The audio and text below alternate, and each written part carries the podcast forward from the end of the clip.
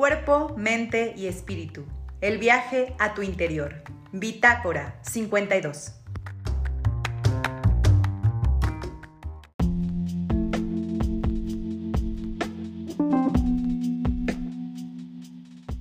Hola gente linda de Bitácora 52, ¿cómo están? Espero que muy bien en esta tardecita desde León, Guanajuato. Hoy vamos a platicar de mujeres en la lucha. ¿Y de qué tiene que ver? Pues finalmente las mujeres todo el tiempo estamos por ahí dándolo todo, porque el día de hoy, bueno, justo ayer celebramos una de esas cosas que nosotros romantizamos y que siempre tenemos con fotos bonitas, la maternidad, pero la maternidad también tiene un montón de aristas. Y aunque no es un tema exclusivo de este libro, este libro sí lo trata, sí está por ahí y sí, al final sí marca todas estas otras historias que el día de ayer a lo mejor no vimos tan claramente.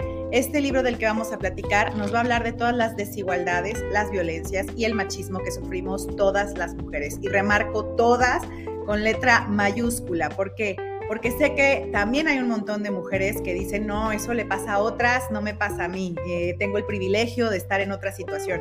Pero cuando lees este libro te das cuenta que no existe tal privilegio, que es otra forma de invisibilizar la violencia, que es otra forma de estar adentro del mercado capitalista y machista y simplemente pues evidentemente nadie quiere sentirse parte de y entonces pues es una parte de negación pero al final el proceso o todo lo que se vive nos afecta a todas. Y leer este libro nos da pues este toque de realidad, a diferencia de a lo mejor lo que vemos diario en las noticias, depende de qué tanto estén informadas. Sí, los datos duros aquí toman otra connotación. Aquí los datos duros sobre la violencia y el machismo van a tener historias particulares.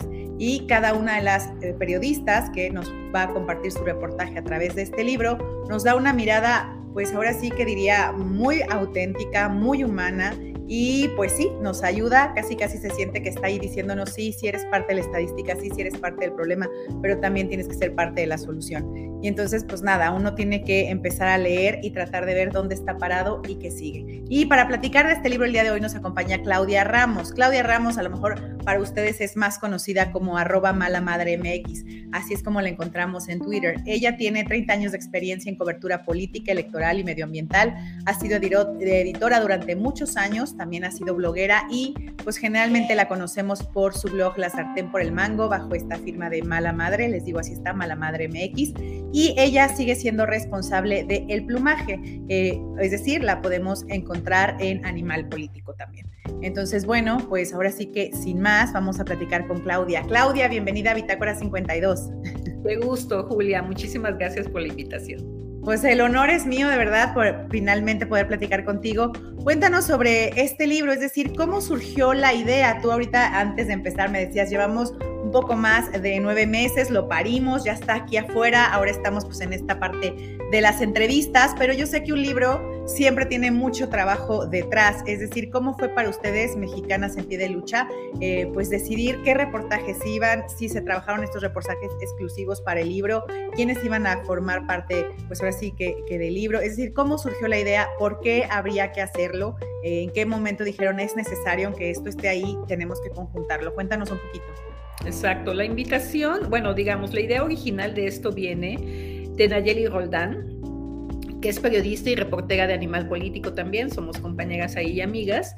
Y eh, con una plática que ella tuvo con la editorial, que, que, ya le ha estado publicando varios libros que tienen que ver con periodismo y justo con el trabajo que ha hecho ella en Animal Político, eh, traía esta em, eh, inquietud de poder hacer algo con lo que estaba pasando con el feminismo y el movimiento de mujeres en los últimos tres años, sobre todo a raíz de esta, este, e, estas jóvenes volcadas a las calles protestando por lo que está pasando. Entonces, eh, eh, a, través de la editorial que nos publica, eh, Nayeli hizo esta propuesta y entonces ella realmente fue la que concibió la, posibilidad de armar este libro con esta propuesta, con estos seis capítulos en el que eh, eh, uno de los cuales eh, es de su autoría. Y entonces ella nos invita a las autoras que estamos colaborando en el libro. Algunas ya nos conocía, otras no, pero pudimos armar este grupo, sobre todo pensando ella en la lógica de que este tenía que ser un libro periodístico. Es decir, el feminismo y el movimiento de mujeres se ha contado sobre todo desde la academia, porque al final de cuentas sus grandes exponentes en los últimos este, 50 años pues han sido justamente activistas y, em, destacadas eh, líderes que han salido, han surgido sobre todo de la academia, del, del legislativo, de la política. Y entonces, digamos, los periodistas llevamos décadas cubriendo esta, este activismo y este movimiento, pero eh, nos interesaba que este libro tuviera ese enfoque de, a ver, nosotros vamos a documentar, sobre todo en este contexto en el que, eh, en el marco de toda la polarización que estamos viviendo en el país, la violencia, em, la, inseguridad, todo lo que está pasando, eh, el movimiento feminista ha sido un, un foco rojo, digamos, que está ahí. Bueno, finalmente lo hemos estado documentando, pero eh, digamos que en la medida en que hemos avanzado en nuestros derechos las mujeres, la reacción eh, eh, contraria a este avance siempre se ha dado, ¿no? Pero ahora más potenciado con las redes sociales. Entonces, tratábamos un poco de documentar en este libro eh, justo esto que estaba pasando, que no tiene dos años, que, que, el movimiento de mujeres y el feminismo lleva nada más desde inicios del siglo pasado en México, y entonces, ¿cómo podríamos nosotros armar esta historia? Y entonces Nayeli nos invita a las otras cinco, eh, que son este, Ivonne Melgar, Valeria Durán, Laura Castellanos, Daniela Rea y una servidora. Y entonces eh, nos convoca y, ya ella un poco ya ha pensado y diseñado de, yo creo que la historia la podemos contar así. Eh, cada quien asume eh, el, tema que nos corresponde y entonces, este, como lo, en, lo platicábamos en la mañana, e incluso las compañeras y, y yo, en una reunión que tuvimos, es el trabajo periodístico es muy solitario cuando uno se sienta a armar lo que ya recuperaste, es decir, las entrevistas, los datos, todo, y te sientas y bueno, pues eres tú y, la máquina y, toda la información que tienes y hay que plasmarla en ese texto. Pero una vez que estuvieron los seis textos de que se pudieron eh, editar, que se pudieron imprimir y ya ver el libro este, publicado, conforme lo leemos, porque ya lo hemos leído varias veces, más emociona uno, pero llegamos a la conclusión de que el trabajo previo que hizo Nayeli para concebir la idea, concebir los temas, invitarnos a nosotras a colaborar, creo que los, los seis capítulos dialogan muy bien entre sí este, se, enlazan uno con otro. O sea, la verdad es que el trabajo que hizo Nayeli, en eso se lo reconocemos mucho las otras cinco y todo el equipo, porque creo que quedó bastante bien, porque es un hilo, o sea, es un hilo conductor justo de dónde venimos, por qué estamos aquí, qué pasó en el Inter. Entonces, así fue como surgió el libro.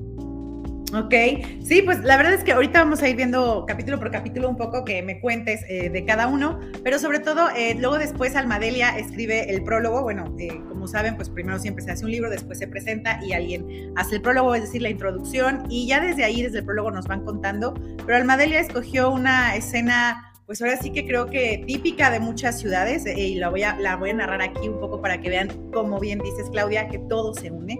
Eh, Almadelia empieza diciendo que ella observa a una mujer en un parque que está finalmente pues recostada, es decir, todo su, su dorso está doblado, ella camina doblada, ¿no? Y siempre la ha visto y no sabe por qué esta mujer siempre camina doblada. Finalmente algún día se atreve a acercarse y decirle que si le puede ayudar con algo que va cargando. La señora, entre molesta y sintiéndose insegura, pues finalmente acepta. Y Almadelia, bueno, carga, llegan a, un árbol o una banquita, la señora ahí se queda y Almadelia se atreve a preguntar, pues, qué, qué había pasado, qué, qué es lo que pudo haber hecho que su espalda estuviera absolutamente doblada. Y la señora lo único que responde es, fue mi marido o mi esposo. Y ahí Almadelia ya nos lleva de así de así facto, ipso facto al, al problema, es decir, a las mujeres todo el tiempo nos está pasando algo en relación, pues sí, con los hombres, con el machismo, con la violencia que está ahí, que no se dice, que no se nombra y que a lo mejor también nos han enseñado a identificar. Porque podíamos ver a un montón, a lo mejor, de mujeres así en los parques y pensar que fue porque les pasó quién sabe qué, pero a lo mejor pocas veces pensamos que tiene que ver con alguien más, que ella no tuvo decisión, que no tenía opciones y finalmente está ahí, ¿no? Entonces ahí nos lleva directo a ver cómo la violencia está alrededor de nosotros todo el tiempo.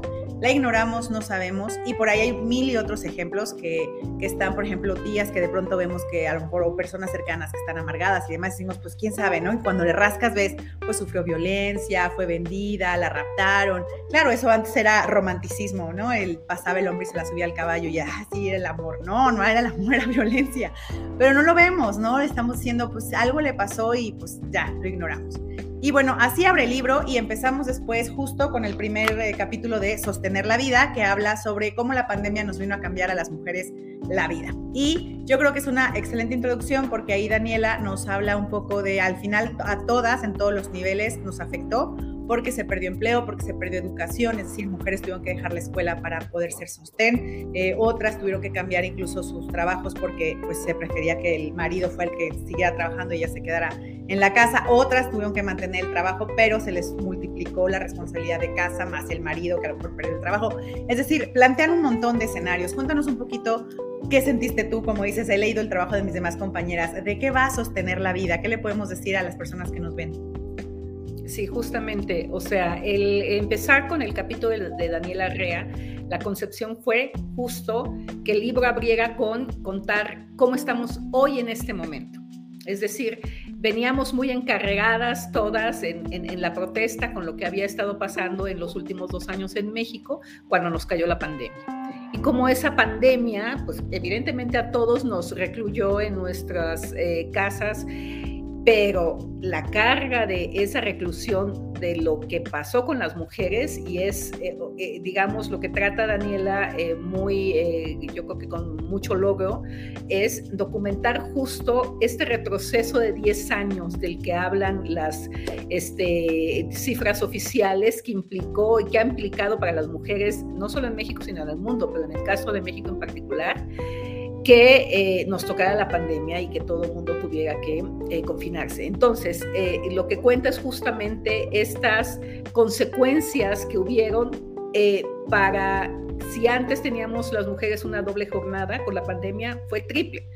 O sea, porque es tanto, en muchos casos fue justo renunciar a los trabajos que se tenían, porque no podíamos o no podían en ese momento compaginar eh, eh, eh, la actividad fuera de casa con la casa y además, si tenías niños en edades escolares, pues estar pendiente de las escuelas y de cómo se iban a estar tomando las clases en línea, ¿no? Entonces, y luego justamente el trabajo de la casa, los niños y el trabajo profesional si es que lo hubo y cómo muchas tuvieron que renunciar a eso. Y entonces es documentar justo que eh, muchas mujeres podrían eh, asumirse feministas o no, pero la realidad es que a todas en algún momento dado eh, nos pega lo que la agenda feminista ha estado demandando por tanto tiempo, ¿no? Entonces, la realidad, este, más allá de cualquier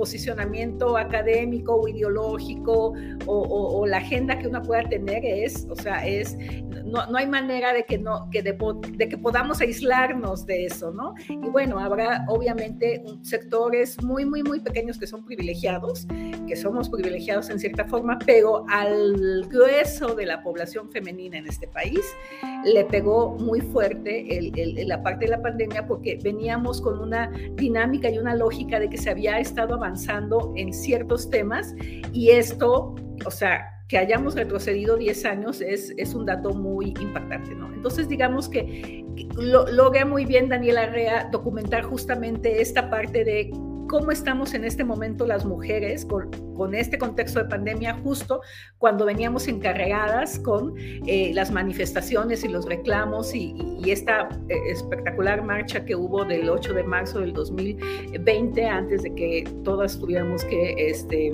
quedarnos sin lo que habíamos ganado en ese momento en términos de este, trabajo, educación, tiempo libre y, una serie de cosas, ¿no? Entonces, esa parte era, digamos, escogió ese capítulo para hacer esta presentación justo de, aquí estamos. Y entonces, a partir de ahí, lo que idea o lo, que elabora Nayeli es, bueno, ¿cuál es el siguiente paso?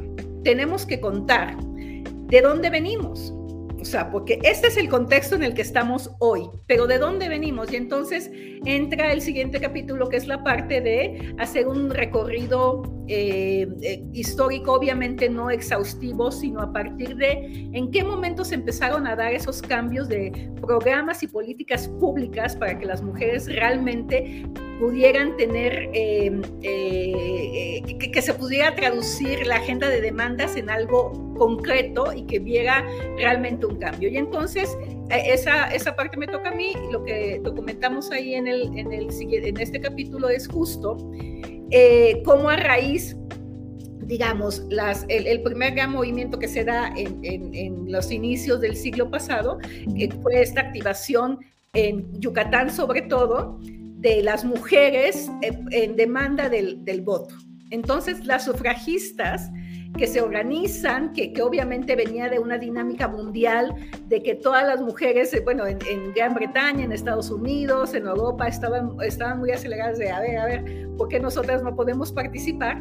Y entonces a México, en esa parte, digamos, eh, eh, como ya se ha documentado mucho, y bueno, hay infinidad de libros, investigaciones y películas incluso sobre las sufragistas, nosotros quisimos tomar, nosotras quisimos tomar a partir de en qué momento se empiezan a después del, del, del, reconocimiento del voto, de que nos eh, permitieron el sistema machista que podríamos votar, ¿Cuál es el siguiente momento en el que se empiezan a dar estos cambios eh, más prácticos, más aterrizados de las mujeres ganándose este, eh, su agenda y poniendo la agenda sobre la mesa. Entonces, a partir de la de la primera conferencia internacional de la mujer en 1975, en este eh, contexto político de que teníamos un presidente que se sentía líder del tercer mundo y entonces que de cierta forma eso nos benefició. Y a partir de ahí se empiezan a dar una serie de políticas públicas. Primero con la lógica de eh, eh, eh, digamos que la demanda fue nuestros derechos sexuales y reproductivos, ¿no? Y entonces, digamos, después del voto viene esto, se dan una serie de concesiones, pero ya hay políticas públicas porque ya hay una tendencia mundial que decía, tenemos que ir por acá. En México, como siempre pasa, digamos, cuando hay un sistema que no te reconoce derechos, pues obviamente reconocértelos va a implicar mucha resistencia y es un tira y afloje de ir a ver te doy, pero no te doy. Y entonces, digamos, este, en esa época ni siquiera nos permitían usar métodos anticonceptivos, ¿no? Entonces, digamos que hubo una negociación ahí, y, pero en la lógica de la política pública del gobierno en turno era no tanto reconocernos los derechos, sino que había una explosión demográfica que se tenía que controlar. Y entonces se fueron al otro extremo, porque, o sea, en, en, en aras del control natal, empezaron a esterilizar mujeres sin ni siquiera preguntarles si querían ser esterilizadas. ¿Quiénes? Evidentemente las pobres, las vulnerables, las que no tenían voz ni voto, ¿no? Bueno, ese fue el pretexto en el capítulo para empezar a contar cómo, y, creo, creo, que es algo que, que eh, es un hilo conductor de todo el libro. Es decir, Estamos hoy aquí con el, capítulo de Daniela, esta es la pandemia, pero ¿qué fue lo que pasó un siglo antes?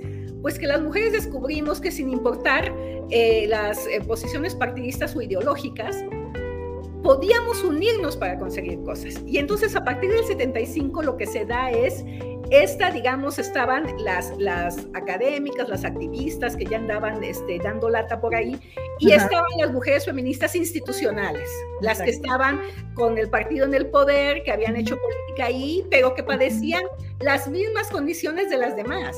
Y entonces dijeron, oigan, pues tenemos que aliarnos para conseguir este, que avance nuestra agenda y así damos un salto, digamos, 75, viene 80 y viene la elección del 88, en donde por primera vez, con todo este escándalo del fraude electoral, pues la oposición empezó a ganar espacios. Y con ese espacio que ganó la oposición empezaron a llegar las mujeres al Congreso. Y entonces en esa histórica este, eh, eh, eh, digamos, fraude electoral que al mismo tiempo permitió, por, justo por el mismo fraude, que se empezaran a ganar los espacios, las mujeres de las distintas corrientes que llegaron, que, que sobre todo fueron las feministas de izquierda, junto con las eh, mujeres del, o, que no se asumían feministas unas y otras no, pero del movimiento institucional. Entonces dijeron, oigan, a ver, tenemos los mismos problemas. O sea, todas padecemos violencia, todas padecemos desigualdad, pues vámonos poniendo de acuerdo para que estos señores se muevan de donde están, porque nosotros tenemos que ir ganando espacios en esa agenda. Entonces,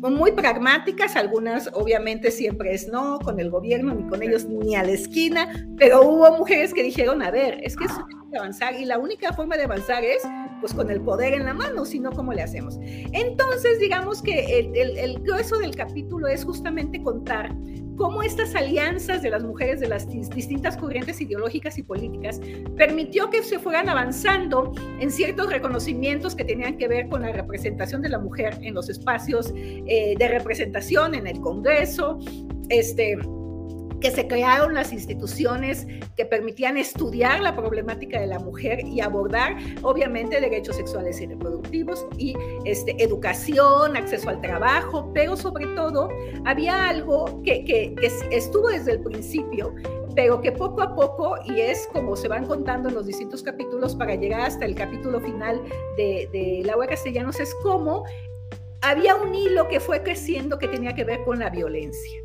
¿No? Entonces, sí, eran, o sea, había más demandas sobre derechos sexuales y reproductivos, había más demandas sobre la, representación, pero la violencia era ese hilito que seguía, que seguía, que seguía y se fue. Hay una parte del libro, de, este capítulo en particular, en donde Amalia García, este, histórica, feminista de izquierda y legisladora, contaba justo esta coyuntura que se dio en la Ciudad de México con una serie de violaciones que se dieron y que, eh, eh, que después de una investigación que hicieron las propias mujeres y que y obligaron a los gobiernos federal y local a reconocer que se que fueron provocadas por policías. ¿No? Policías de, la Procuraduría este, Federal de la República eran los que estaban, eh, eran los violentadores y la gente que estaba violando mujeres en el sur de la Ciudad de México. Entonces, como ese caso, digamos que fue un, escándalo de violencia, en ese, estamos hablando de los noventas, como ese caso va provocando también que desde el Congreso y desde las distintas instancias se vayan generando normatividades y legislaciones para poder combatir la violencia contra las mujeres, sobre todo si es institucional. O sea, ¿cómo es posible que quienes debían cuidarnos eran los que nos estaban violentando? Y entonces, digamos que lo que se trata de resaltar mucho en, el, en, ese segundo capítulo es cómo se dio esta alianza y cómo las mujeres entendieron que juntas podían conseguir cosas buenas, eficientes, con muchas este, este, deficiencias, claro, no eran no es que antes estuviéramos, uy, en, este, en Dinamarca, ¿verdad? Y que ya todo estaba, no, pero evidentemente fueron cosas que se fueron avanzando y que se fueron consiguiendo y se fueron ganando espacios y sobre todo políticas públicas que beneficiaban a las mujeres. Obvio, estamos hablando de este, por fin en la Ciudad de México se consiguió el aborto y bueno, duró mucho tiempo, que solo era la Ciudad de México, pero se fue avanzando un poco más ahí. Evidentemente, el acceso al trabajo, a la educación, eh, estancias infantiles para que las mujeres pudiéramos salir a trabajar, refugios para mujeres cuando este, la violencia eh, contra, eh, contra ellas empezó este, a incrementarse, sobre todo a raíz de que eh, cambia la estrategia de seguridad en el país. Todo eso ya lo conocemos, está documentado, pero aquí, digamos, el énfasis, insisto, es que juntas se pudieron hacer cosas. Pasamos entonces al capítulo de Ivonne Melgar, que es el que sigue.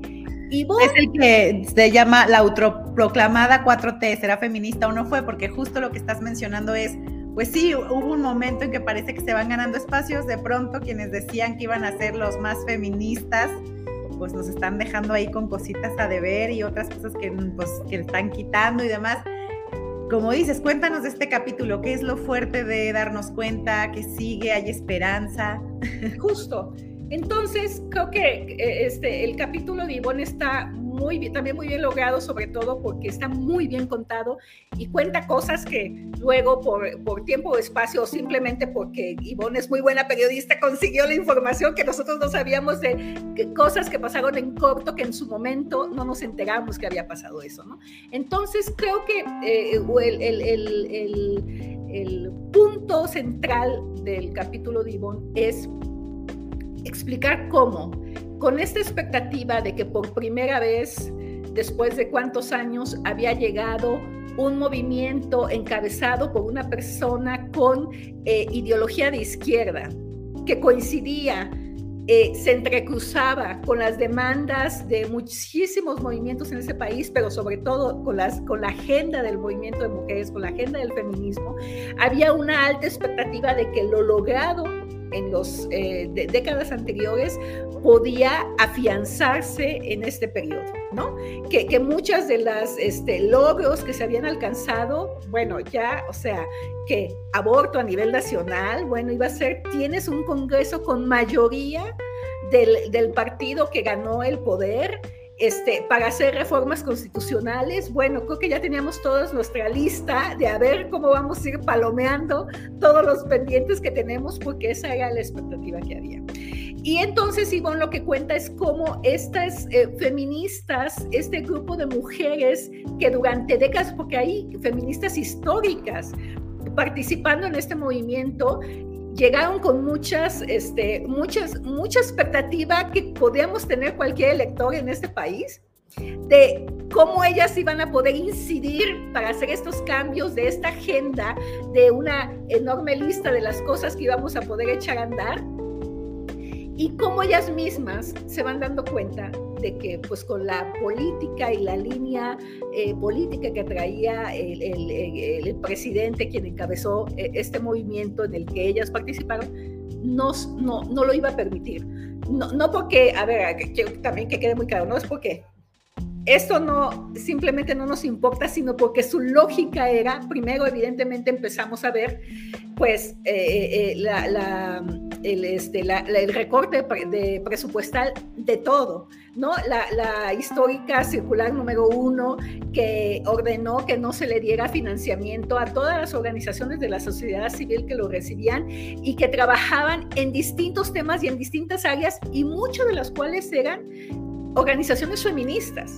¿No? Organizaciones feministas que atendían temas de violencia, que atendían temas de, este, mujeres criminalizadas, que atendían temas de derechos sexuales y reproductivos, etcétera, ¿no? Entonces, ¿cómo eh, desde esa circular, cómo se empieza a romper ese diálogo, diálogo y ese trabajo que se había estado haciendo entre los distintos grupos de mujeres que, habían, que te llevaban décadas trabajando con estas mujeres que llegaron acompañando este movimiento y que de pronto se encontraron con que esta agenda que tenían no iba a pasar. Y cómo aquí la diferencia es, y creo que Ivonne lo refleja muy bien, que en el pasado, digamos, eh, desde el 75 a, a los 2000, lo que pasó es, es que las propias, em, digamos, feministas institucionales, las que tenían posiciones de poder, pudieron dialogar y sentarse a negociar para ir ganando eh, puntos de la agenda con sus compañeras, con sus colegas de otros partidos y de otras corrientes. Pero aquí lo que cuenta Ivonne es que eh, es, estas mujeres feministas que llegaron con este gobierno, por la misma narrativa y la misma dinámica que trae no solo el presidente, sino otras representantes de su este, movimiento, como puede ser la jefa de gobierno, se sienten obligadas a dar un paso atrás y entonces ese diálogo que se mantenía se rompe. ¿no? Lo, que, lo que ha pasado en estos eh, tres años es justo que no hay este, con quién sentarse a hablar, a dialogar o a negociar absolutamente nada, ¿no?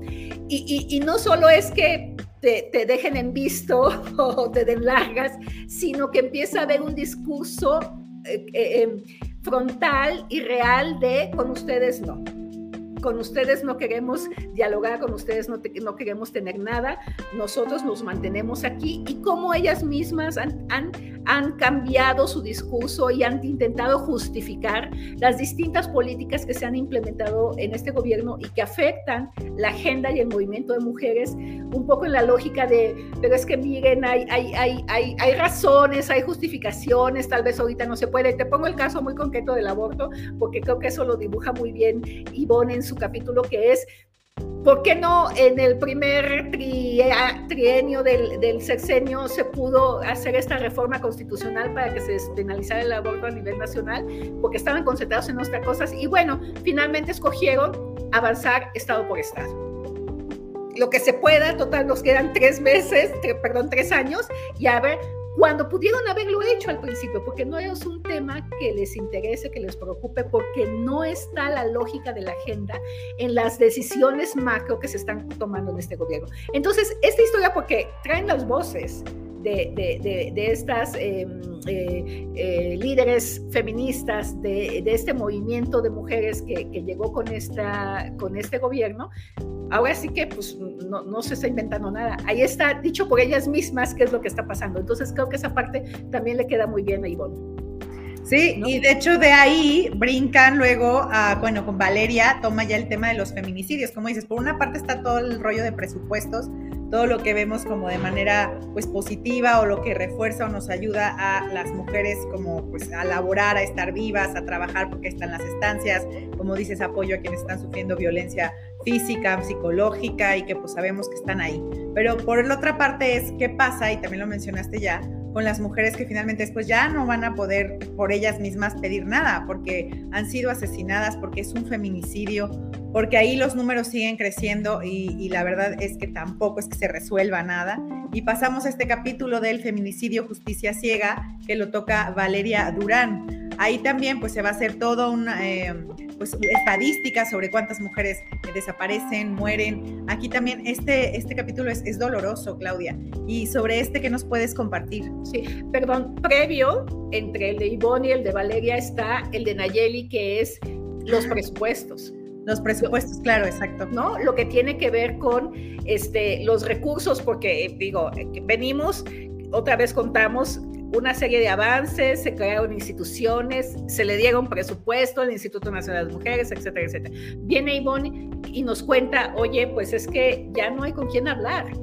O sea, para con, los temas pendientes, digamos, se aprobó el, en 2019 en la, en, el, en la Cámara de Diputados el Sistema Nacional de Cuidados, pero que es una demanda que ahora con, con este movimiento que llegó en 2018, todas dijimos, ahora sí se hace. Ese es el, digamos que de los reclamos de la agenda del movimiento feminista que empezaron con derechos sexuales y reproductivos, aborto, este, planificación familiar y después este, todo este movimiento en contra de la violencia, pero digamos que el gran movimiento que va a venir en estos momentos tiene que ver con el Sistema Nacional de Cuidados, porque podemos nosotras salir a trabajar, pero tenemos que regresar a la casa a seguir haciendo lo que hacíamos antes, a seguir este, limpiando la casa, cuidando a los hijos, y entonces ya tenemos triple jornada. No, entonces no se trata de que te avienten al trabajo y, no puedas no puedas tener los beneficios y los privilegios que han tenido los hombres, ¿no? Entonces, con el Sistema Nacional de Cuidados, digamos, es el ejemplo exacto de lo que cuenta Nayeli en su capítulo de los presupuestos, porque en la misma ley con la que se aprobó, si uno lo googlea, se mete a la página del Congreso, en la misma ley en donde dice que se crea el Sistema Nacional de Cuidados, también se hace énfasis en que no se va a crear una estructura ni se le va a dar presupuesto, porque ya hay instancias que, que, tienen un presupuesto y que tienen una infraestructura y entonces tú dices, ¿y entonces cómo va a funcionar? ¿No? Entonces la creación dice, pues ahí está el ¿no? que, tiene atención médica y tiene guarderías. Y, ahí está, este, no sé, el Instituto Nacional de las Mujeres, y ahí está la Secretaría del Trabajo. Entonces, es una cosa absurda porque no hay una estructura que especifique, que tenga un plan de acción, que tenga este, evaluaciones, que, se diga cómo se va a hacer ese Sistema Nacional de Cuidados. Entonces, cuando eh, lo que cuenta Nayeli en su capítulo es justo cómo toda esta estructura que había para impulsado por las organizaciones de la sociedad civil, e incluso haciendo mucho trabajo en los estados en, ese aspecto, porque todos los refugios eran de la, de la sociedad civil con apoyo obviamente del Estado, porque era su manera del Estado de reconocer con todas las deficiencias que se quieran, con todos los errores, con toda la corrupción si se quiere, pero había cosas que funcionaban. Es decir, los, los gobiernos y los estados no pueden hacer las cosas solos sin el apoyo de la sociedad. Y si hay gente que está ocupada en eso, pues va con esa gente, porque no solo es que cubran lo que el Estado no puede dar o no puede hacer, sino que comprometes a la misma sociedad a trabajar en esos eh, este, puntos tan importantes que tiene que ver con que no se violente a las mujeres, que, que, haya un sistema nacional de cuidados. Las guarderías, las estancias infantiles formaban parte de ese sistema nacional de cuidados informal que, que, había en ese momento, pues porque las mujeres que tienen que trabajar necesitan tener ese apoyo de dónde dejar a tus hijos. Y luego las escuelas de tiempo completo, ¿no? Entonces lo que documenta Nayeli es justo como esto que había y que funcionaba mal que bien, se quedó sin estructura y sin presupuesto. Y entonces son los datos duros de cómo cada política relacionada con eh, los programas que tenían, que, respaldaban de alguna forma que las mujeres pudieran participar en la vida eh, económica eh, y social y política de este país, se empezó a quedar sin presupuesto, sin estructura, y entonces las mujeres, ¿de qué les sirve a una madre que le den en efectivo 800 pesos al mes porque con eso no pagas una guardería, no pagas una estancia infantil. Y lo que tenías, ¿no? O, de qué sirve que la SEP ahora haya estipulado que a las, eh, se supone que va a regresar, pero todavía no sabemos cómo se va a hacer y si efectivamente se va a hacer, que este, la sociedad de padres de familia decidan en qué se va a gastar el dinero que les pueda dar el, gobierno directo, cuando las escuelas de tiempo completo tenían ya una estructura y, un... Reglas de operación que beneficiaban a esas madres que ahora están siendo afectadas, ¿no? O a esas mujeres. Entonces, lo que documentan ayer es justo como el desmantelamiento de las estructuras y del presupuesto afectó lo que ya se había venido ganando poquito, lo poquito que había, que, como nos dejó sin asidera de eh, este, reconocer estos este, cosas muy prácticas del avance de las mujeres y si a eso le sumamos la pandemia, 10 años atrás, ¿no? Entonces, en este contexto de este, avances, ruptura de diálogo, retrocesos porque no hay presupuesto ni, ni, estructura, llegamos justo al, al, momento eh, eh, más álgido de la violencia contra las mujeres, que tiene que ver con las desapariciones y el, asesinato de mujeres, con los feminicidios, que es lo que cuenta este, Valeria en su capítulo. Y entonces es, es, esta tragedia que hemos estado viviendo, a ver, o sea, que desde el 2000 con, con, el cambio de la estrategia de, de, seguridad por parte del presidente Calderón, los medios y los académicos hemos estado documentando cómo esa estrategia una y otra vez ha fallado. Es decir, ahora los ciudadanos de este país, quienes vivimos en este país, no solo nos tenemos que cuidar del crimen organizado o de, de, los criminales, sino también de las instituciones de seguridad. Porque al momento en que se militariza la seguridad, eh, pues crecen las violaciones de derechos humanos porque es una institución que no está preparada para ejercer funciones de seguridad pública, sino es un ejército que está capacitado para matar. Si tú vas a una guerra, por suerte nosotros no hemos tenido que participar en guerras, pero este ejército ha eh, generado, como ya se ha documentado también, una serie de violaciones a derechos humanos que mucho, o sea, no solo ha sido contra la población en general, sino contra las mujeres en particular. ¿No? Y entonces, de pronto las mujeres no solo estamos expuestas al crimen, sino a las instituciones de seguridad y tenemos que recordar aquí en México, en la Ciudad de México, cómo eh, eh, eh, justo las movilizaciones de mujeres empezaron a dar cuando empezaron las protestas por una violación contra una jovencita por parte de policías, ¿no? Y entonces ahí surge el, este, no me cuidan, me violan.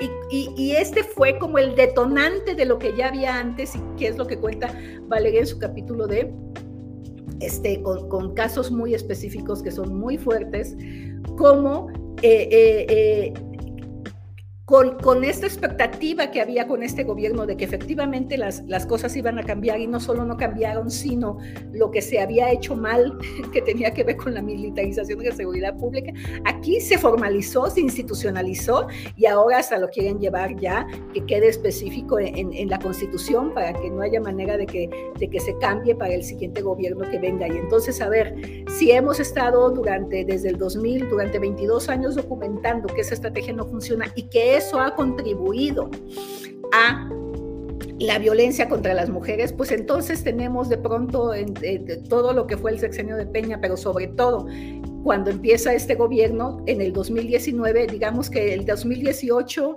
en lo que veíamos el cambio y todo, pues había una expectativa de esto tiene que cambiar, pero cuando se empiezan a tomar las primeras medidas y sobre todo cuando se empieza, cuando documentamos que esto se iba incrementando y que ahora no solo eran 10 mujeres, sino 11 las que mataban diario y de pronto el número de desaparecidos ya no son 70, ahora son 100 mil, entonces digamos que había una este, efervescencia de, a ver, no puede ser que esto siga pasando.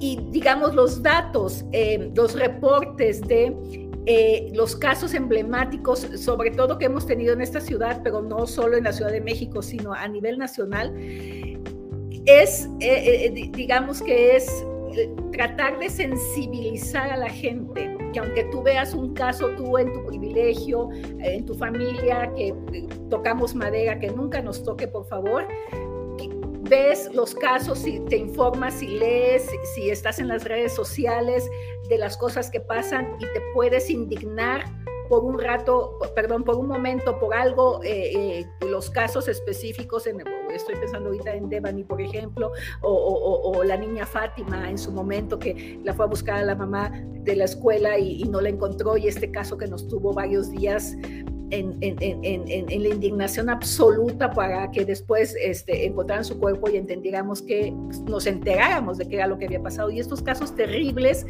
que en su momento eh, nos indignan, pero como que de alguna manera estamos, em, eh, como que tenemos una capa de que nos indignamos y luego nos alejamos porque eso no nos toca, ¿no? Y, no, yo creo que lo que trata con, esta eh, documentación de esto es lo que ha pasado con los feminicidios en México en el, en el caso del, del capítulo de Valeria es justo sensibilizar a la gente de llegamos ya a un punto en que es inaceptable que sigamos eh, eh, permitiendo que estas cosas pasen y que la respuesta del otro lado sea siempre esta mecánica eh, narrativa de no es verdad, eso viene, e, eso es consecuencia de lo que pasó de los gobiernos neoliberales y es una campaña en mi contra. O sea, esa falta de empatía, por decirlo de alguna manera, con lo que estamos sufriendo, con lo que está sufriendo la gente de este país,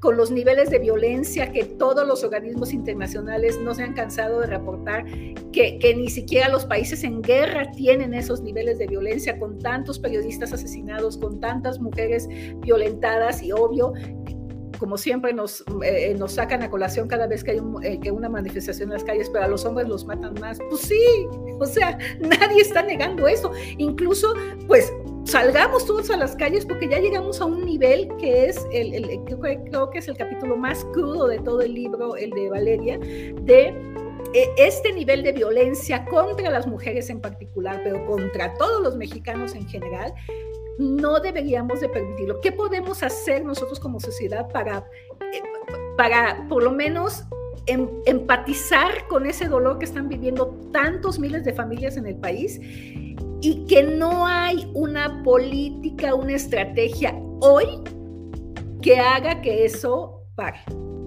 ¿No? Entonces, creo que mucho ese es el, sentimiento de lo, lo que cuenta Valeria, es decir, habíamos tenido avances que habían estado de alguna manera conteniendo, pero si, la si las distintas estrategias que se han tomado actualmente no solo eh, eh, eh, impiden, no solo no impiden que el crimen y la inseguridad avancen, sino además le quitas a las mujeres todas estas redes de apoyos institucionales que se tenían, ese es el resultado. Sí, no nos quedamos sin nada.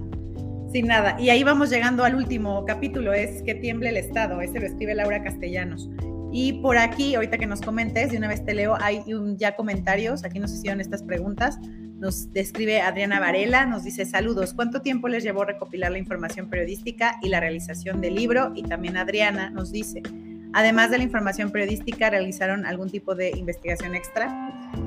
Entonces, pues si quieres contarnos el último y un poco esto, ¿cuánto tiempo les llevó recopilar, pues hacer estos reportajes y pues sí, así que todo el proceso del libro? Claro, bueno, el, capítulo con, el que terminamos el libro, que es el de Laura Castellanos, es justo. O sea, de nueva cuenta, por eso te digo que... que sí, no, está, es que de verdad está perfecto. bailado, va. A ver, empezamos acá. Este es, oh, estas somos nosotras hoy. Es, de aquí venimos. Esto fue lo que la ruptura que se dio con el actual aquí Tenemos esperanza, aquí se rompe, aquí, exacto, aquí, se rompe, aquí nos están matando. Exacto aquí nos dejaron sin redes, sin, nada. Es que aquí nos dejaron en despoblado. En despoblado. exacto, sin historia, sin de dónde agarrarnos, sin diálogo posible. O sea, ahí sí es el desierto absoluto. Absoluto. Y entonces llegamos a los feminicidios que van incrementándose, que, que vemos a los familiares de las víctimas, yo, o sea, cómo no se conduelen del dolor de esas madres y de esos padres que no encuentran a sus hijos y quienes los encontraron los encontraron muertos o muertas, o sea, es terrible. Y entonces llegamos al capítulo de Laura diciendo, bueno, pues por eso estamos tan enojadas, por eso las jóvenes se volcaron a las calles, por eso cada vez es, esta lógica de este, marchen, protesten bonito, ¿no? Este, veníamos efectivamente, digamos, este, cada vez que salen las chavas, a las morras a manifestarse a las calles, sacan incluso hasta, este, eh, memes o qué sé yo de cómo las feministas protestaban antes y cómo protestaban. Ah, lo cual es el absurdo increíble, porque bueno, pues nada más vean a las sufragistas en, Reino Unido, cómo les fue y todo lo que hacían. Las señoras eran de armas tomar. Es que yo también digo, si nada más van a ver la foto, porque aparte en esos tiempos pues no había Twitter, no había internet, no había video. Bueno, si van a ver las fotos de lo que se quiso guardar, pues claro, pero si le rascas a la historia, que eso implica leer, investigar, vas a ver que les fue terrible y que ellas tampoco eran así tan nada más ahí con su cartelito ellas hicieron un montón de cosas también. Creo que ahora pues tenemos un montón de ojos y miradas en un celular y la misma persona que está ahí lo puede documentar. Antes no, antes las sufragistas dependían que un periodista o alguien que tuviera posibilidades lo documentara. Claro, o sea, en Reino Unido las mujeres ponían bombas, o sea, se cancelaban, estaba de ese tamaño. Entonces, digamos que el enojo es, teníamos razones, pero hoy muchísimo más razones, o sea, ya les quedó, un poco es así, tratar de explicar, bueno, quedó claro, ¿verdad? ¿Por qué las morras están hoy tan enojadas y por qué de protestar bonito pasaron pues a la acción directa, que es lo que tanto molesta hoy, ¿no? tantas molestias. Y bueno, yo en las varias entrevistas que me han hecho lo he traído a colación porque a mí me tiene impactada. Y yo insisto, hace unos días un este, periódico Reforma eh, eh, hizo una encuesta, creo que fue el lunes de la semana pasada, hizo una encuesta en donde una de las preguntas era, ¿el feminismo ya fue demasiado lejos? La respuesta era, el 62% de los encuestados, de las personas encuestadas decían sí ya fue demasiado lejos. Pero cuando les preguntaban, las mujeres tienen, tienen razón cuando se quejan de que no pueden vestirse como quieran, de que no tienen trabajo, de que no tienen educación, eh, no les dan acceso a, y todas las respuestas, sí, sí, las apoyamos y todo, pero no nos gusta que protesten así, ¿no? Entonces, la lógica es, pues entonces, ¿cómo van a hacer caso?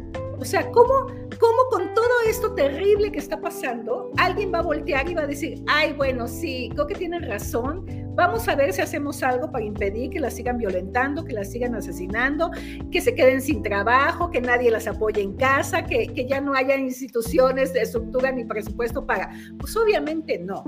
Entonces, lo que documenta justo en su crónica de Laura Castellanos es, pues, estas son todas las razones por las cuales las morras de hoy, estas jóvenes, están tan enojadas y salen a la calle a romperlo todo. Y, y, y no solo es están aquí, lo están haciendo, sino que no van a pagar. Sí, no, no van a que pagar. entiendan que ellas no van a pagar y como bien lo dice en su capítulo, el, el, el, el, capítulo de su, el título de su texto me encantó, que tiemble el Estado. Que tiemble el Estado porque las jóvenes no van a pagar porque nos, nos, yo ya me estoy incluyendo porque yo también sigo siendo joven, pero es, no, es, nuestra supervivencia va de por medio. no, y es que además no tiene nada. O sea, a ver, alguien que ya no tiene nada, pues ya que va a perder, o sea, ya le quitaste la posibilidad de estudiar, le quitaste la posibilidad de ser quien es, le quitaste la posibilidad incluso, porque incluso es decisión ser o no mamá, pero alguien que ahorita en una nueva generación decía ser mamá, ¿qué apoyo le estás dando? Ninguno. Entonces ya hasta la elección, que es una elección de verdad ser madre, se la estás quitando. O sea, le estás quitando todo. ¿Cómo quieres que se quede? Pues, ¿qué va a hacer? Pues ya, ya le quitaste todo. Evidentemente va a ir y va a romperlo todo porque ya no hay nada para ella. Y claro, como dices, tú y yo nos sumamos y un montón de mujeres más decimos, pues claro, pero yo cómo me voy a oponer a esto.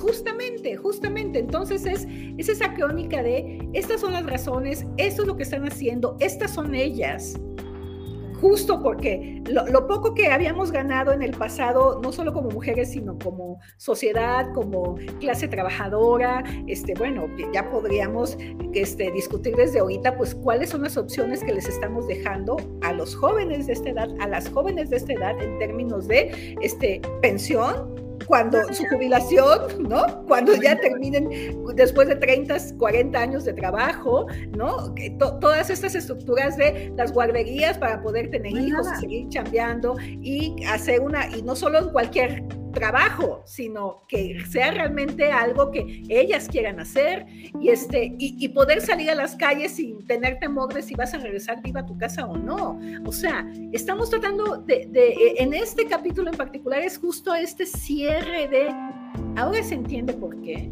Ahora, se, ¿por qué la acción directa? O sea, de veras, como lo, lo decía eh, este video de esta mamá que se volvió viral, de, que, este, que la grabaron, que tiene ya algunos años, de esta señora diciendo, pues, ¿cómo no voy a estar enojada si mataron a mi hija? Yo lo voy a romper todo. Y el que se me ponga enfrente, señores, o sea, de veras, mataron a mi hija, ¿cómo no puedes empatizar con eso, no?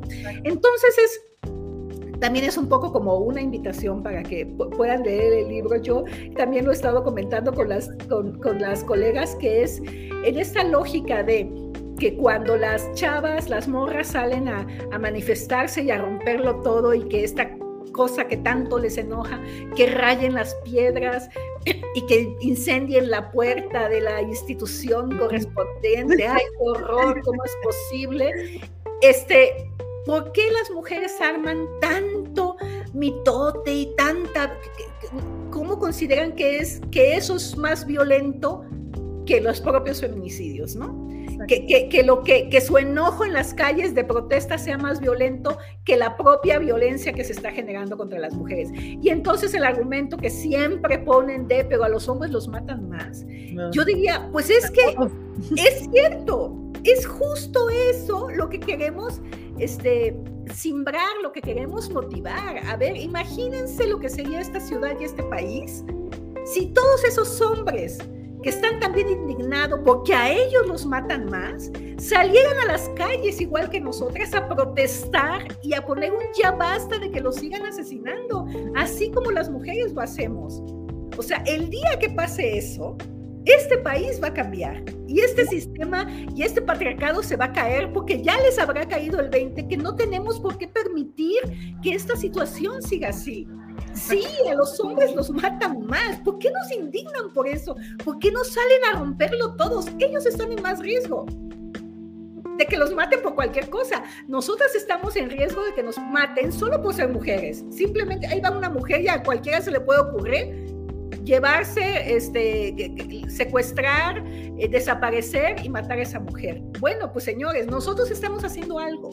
¿Qué están haciendo ustedes? ¿Cuándo se van a atrever a protestar también por lo que a ustedes les pega más fuerte? Porque este sistema les pega también a los hombres de una manera increíble y, nefasta. Y, pues yo sigo esperando que hagan sus manifestaciones también.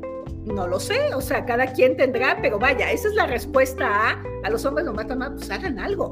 No se queden sentados, están matando más.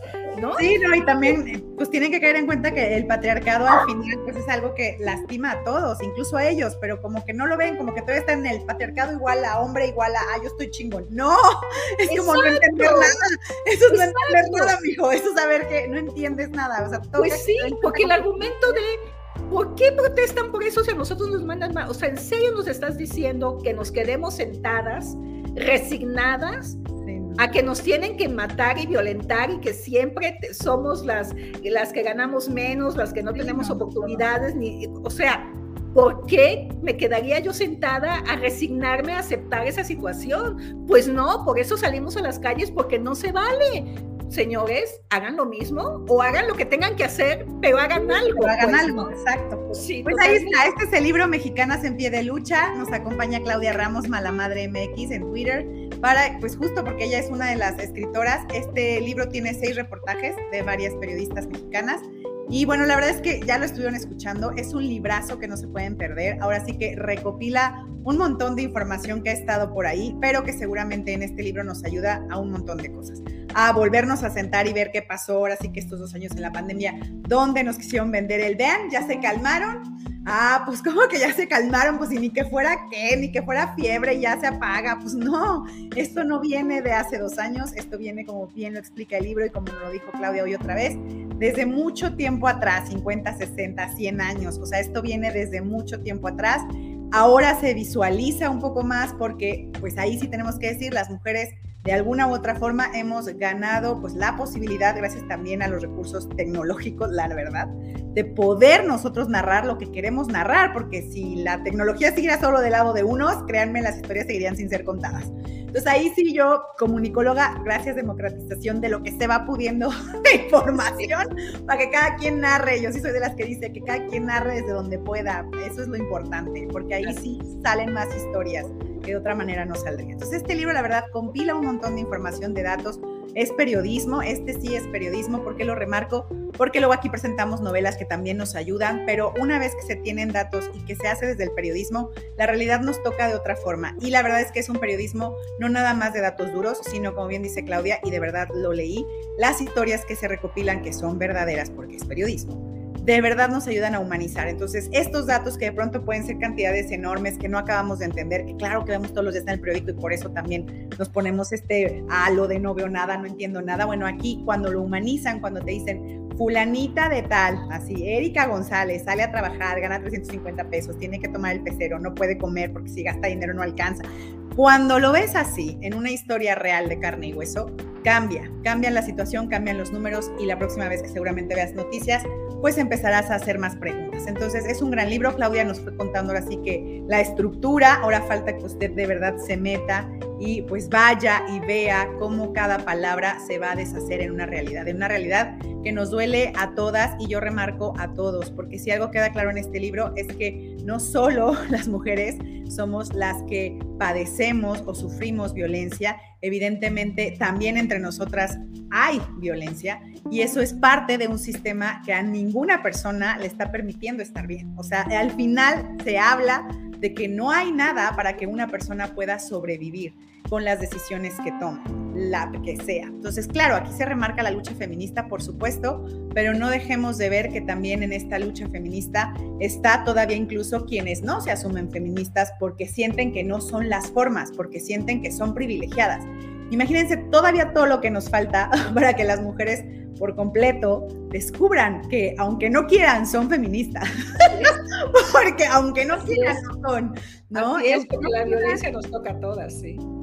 Exacto, y aunque no quieran, la violencia está ahí, por más privilegio que podamos decir que tenemos, no lo tenemos, no lo tenemos, porque de todas maneras hay un montón de desigualdades que están ahí todo el día y que, pues sí, a lo mejor nos ponemos nuestra bendita y decimos, no, yo no, yo sí elegí, yo sí tal cosa. No, cuando ves en macro, te das cuenta que nadie ha elegido y que ha sido solamente parte de un mecanismo pues más grande, ¿no? Que se ha ido configurando socialmente y por ende nos toca otra vez socialmente volver a reconfigurar porque no se puede de forma individual. Entonces, muy recomendable este libro, vayan por él, por favor, vean cómo, pues sí, somos estadística, todo el tiempo en cada capítulo vas a ver, soy estadística, soy estadística, y van a ir viendo que de todas maneras con las noticias van a ir completando la información porque estos números siguen creciendo y eso es algo que tiene que parar Entonces, por favor, vayan a este libro. Claudia, ¿nos puedes decir este libro cómo lo encuentran? Si en digital, si impreso, eh, si hay audiolibro. Sí, totalmente. Hay, está impreso, ya se encuentra en la mayoría de las librerías. También hay digital.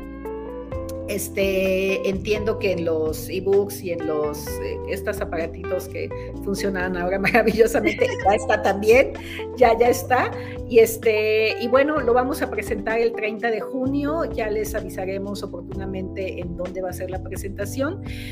Y este, nada más quería terminar las preguntas que nos hicieron, que, que, nos faltó, nada más quería contar que eh, la invitación que nos hizo Nayeli fue en agosto del año pasado cuando empezamos a, eh, tuvimos esta este, junta eh, eh, conjunta, digamos, en donde se nos explicó el libro, nos, nos, nos, convocó, aceptamos y entonces empezamos. Y todas, evidentemente, la investigación tiene que ver con este, documental, es este, los datos oficiales, los datos de las organizaciones de la sociedad civil, entrevistas con, con las fuentes de información directas, este, obviamente con los testimonios, este, en mi caso, pues es la documentación histórica que existe, la propia información que se estaba dando en el momento, eh, hacer todo este... Eh, esta revisión de las decisiones de política pública que se han tomado en los últimos tres años. O sea, nos llevó un buen rato, digamos, entre agosto y noviembre, eh, finales de noviembre, principios de diciembre, en que ya pudimos este, concluir los textos y entregarlos y luego, pues, toda la parte que tiene que ver con la editorial para poder armarlos, ¿no? Y, este, y bueno, pues, obvio, al principio te mencionaba que era un trabajo solitario, justamente porque te tienes que sentar a armarlo, pero cuando ya ves en conjunto todo lo que se hizo, pues bueno, ese es justo, este, eh, digamos, la emoción de ver cómo los lectores, las lectoras sobre todo, se apropian del libro y lo vuelven suyo y esa parte que este, no, no me había tocado a mí experimentarla también es muy padre, ¿no? Así es, pues ahora sí que a través de, las letras o la documentación pues se, se crea una comunidad insisto, la verdad es que yo creo que este libro nos puede ayudar justo a eso, a que empecemos a pues mirar de en conjunto desde estas opciones, desde estos datos, desde esta información y poco a poco podemos ir haciendo como estas comunidades, ¿no? Muchas, eh, de hecho seguramente lo van a ver en tu capítulo, muchas veces la organización civil es la que empieza poco a poco a mover, de ahí finalmente, generalmente, sale de pronto alguien que pasa a la parte de política pública y claro, aquí el libro luego nos narra el desencanto, pero tenemos que volver a creer que alguien llega y porque al final alguna vez lo tuvimos, ahora sí que la esperanza del libro es alguna vez lo tuvimos, así que puede volver, ¿no? Así es. Tendrá que volver, solamente que a lo mejor pues tendrán que ser otras las personas, porque estas, por la razón que sea, que a veces ni siquiera se vuelve pública y a lo mejor nunca lo sabremos, pues no pudieron, no fue, va, pues no importa. Los demás lo volvemos a intentar porque ya sabemos que se puede, porque ya vimos dónde estábamos, porque ya sabemos qué queremos y además queremos más. Entonces, pues nada, a darle y esto creo que sirve también para las, como tú dices, a las morras que tengan documentación, porque también yo creo eso, es importante también que quienes están más jóvenes vean que pues esto tampoco es algo nuevo, que hay un montón de historia y que no solamente hay pues feministas, ahora sí que extranjeras, porque luego las chicas como que eso sí, se han documentado un buen, pero del extranjero, ¿no? Y es como, a ver, a ver, a ver, en México también se ha hecho trabajo, vengan acá, vengan acá. Entonces, está padrísimo que le haces a esas extranjeras, pero ¿qué crees? También aquí se hace un feminismo particular y necesario conocerlo porque estamos en México. Entonces, este yo creo que es un buen libro para documentar a todas estas chicas que tengan también esta información. Y pues mil, mil gracias, Claudia. Ha sido un honor de verdad entrevistarte en Bitácora 52. Gracias a la gente linda que nos estuvo viendo y a la que nos va a ver en el futuro, porque siempre esto se queda y luego nos ven. Entonces, mil, mil gracias. Y ya saben, busquen a Claudia como Mala Madre MX en Twitter. ¿Y tienes otras redes sociales? Sí, ¿verdad? Según yo estás este, Instagram, Facebook y me encuentran con la misma este, arroba. Es Mala Madre, en Instagram Mala, Madre México y, este, y en Facebook porque me, me, tumbaron mi nombre con esas nuevas políticas. Me encuentran como Claudia Ramos, pero ahí dice Mala Madre, para que vean que sí soy yo. Muchísimas gracias, gracias, Julia. Gracias, Claudia, y pues nos vemos a la próxima. Bye. Bye.